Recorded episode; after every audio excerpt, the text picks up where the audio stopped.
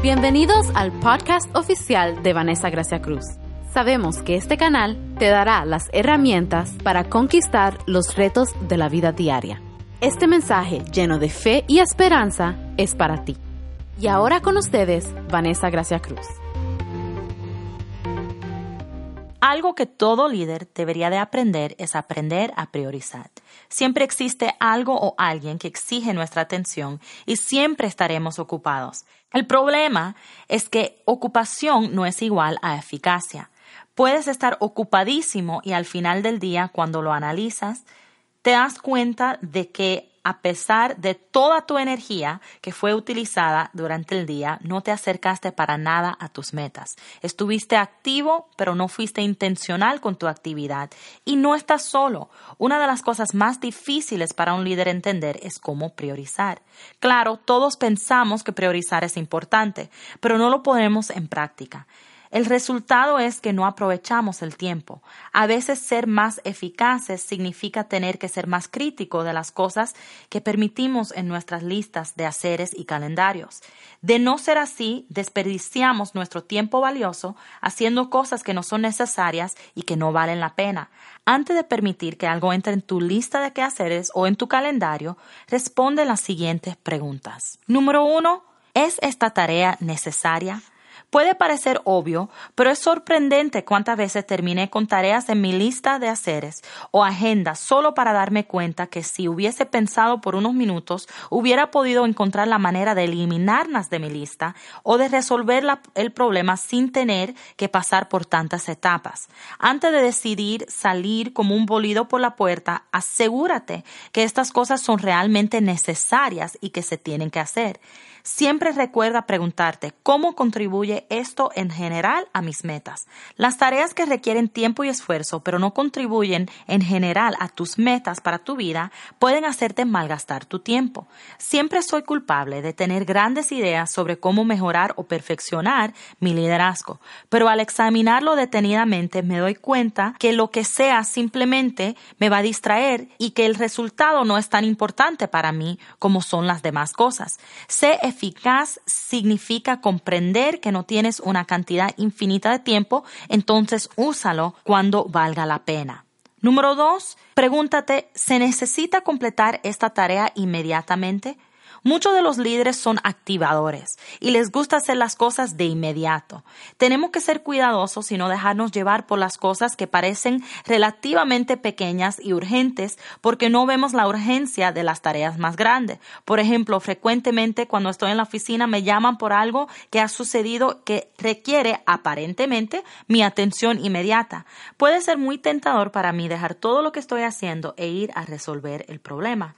Pero he aprendido que al hacer esto desperdicio mi tiempo y no puedo completar lo que estaba haciendo en el momento. No solo esto, puedo pasarme todo el día corriendo de aquí para allá en la oficina teniendo reuniones imprevistas y pensando por mi equipo en vez de dejarles que ellos encuentren la solución. Nunca pudiera terminar el trabajo que tengo que hacer. He aprendido que a veces está bien dejar algo para la semana próxima o para mañana si interfiere con algo que estoy haciendo hoy. Número tres, pregúntate si eres la mejor persona para hacer este trabajo en específico. He aquí un golpe duro para nuestro ego, líderes. El hecho de que seamos líderes no quiere decir que somos la mejor persona para cada trabajo. Algunas de las labores representan una oportunidad para retar, enseñar o equipar a alguien de nuestro equipo. Puede descubrir que ellos son más dotados naturalmente en esa área que tú. Existen demasiados líderes que tratan de hacer todo por sí mismos y como resultado terminan súper ocupados y con un grupo de trabajo que implora que se les den más responsabilidades. De vez en cuando no está mal que alguien más tome las riendas, aun si hay riesgos de que fracase. Esto representa una oportunidad para aprender. Recuerda, como líder no puedes alcanzar las obras más grandes si no delegas las pequeñas. Siempre pregúntate, ¿tiene que ser yo? ¿Puedo preguntarle a alguien de mi equipo que tome las riendas en este proyecto? Si la respuesta es afirmativa, entonces esta tarea no tiene que estar en tu lista de quehaceres. Llena tu lista solo con cosas que son necesarias para que alcances tus metas, especialmente al comienzo de tu liderazgo.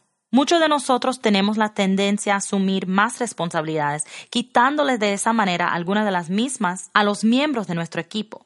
Que fuese por humildad o por inseguridad, cometemos el error de tomar todo el trabajo sobre nuestros hombros y como resultado no desarrollamos a otros líderes dentro de nuestro equipo. Y por esta razón nos sentimos agobiados por el estrés y fracasamos al tratar de hacer todo lo que debemos de hacer.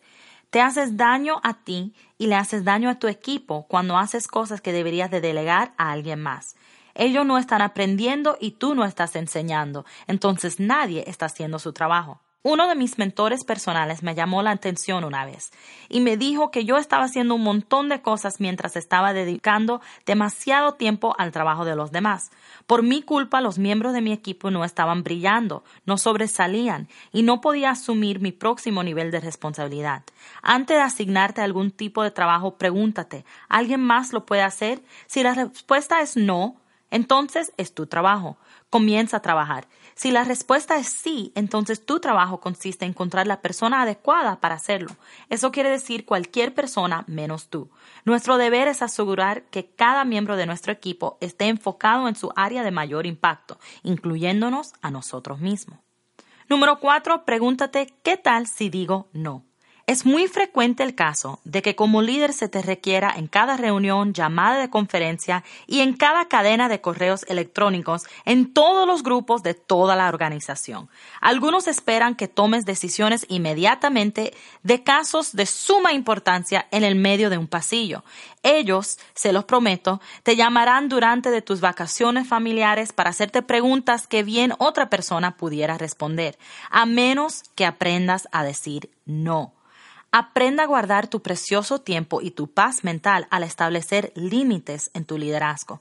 Esto no quiere decir que soy inflexible en casos de emergencia o si un miembro del equipo está confuso no me puede pedir ayuda. Lo que sí significa es que he establecido límites para proteger mi propia productividad.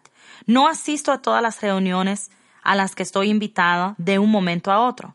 Pido a la gente que respete mi tiempo al concertar una cita conmigo para así poderles prestar toda mi atención. No respondo todas las preguntas que me hacen en el mismo momento. Le pido a la gente que haga una lista de sugerencias, me las envíen por correo electrónico y me permitan un tiempo para pensar antes de responder. O les dirijo a otra persona igualmente capaz de tomar la decisión. Cuando alguien entra a mi oficina y estoy ocupada de manera cortés, le pido que regrese cuando pueda atenderle debidamente. A veces simplemente digo que no. De no ser así, pasaría cada minuto de mi día en reuniones o en teléfono y no tendría tiempo para soñar, planear o liderar. Sí, estoy aquí para servir, pero dentro de límites razonables que he establecido para proteger mi tiempo, mi salud y mi paz mental. Te reitero, tu trabajo es liderar, dirigir enseñarle a los demás cómo resolver sus problemas y hacer que las cosas funcionen bien aun cuando no estés ahí. Ten cuidado con las cosas como estas que te hacen poco productivo, pero también te estresan y te desgastan. Gracias por sintonizar este podcast. Si este mensaje fue de bendición para su vida, conéctese con el Ministerio de Vanessa a través de la página web vanessagraciacruz.com. También comparta este podcast en sus redes sociales.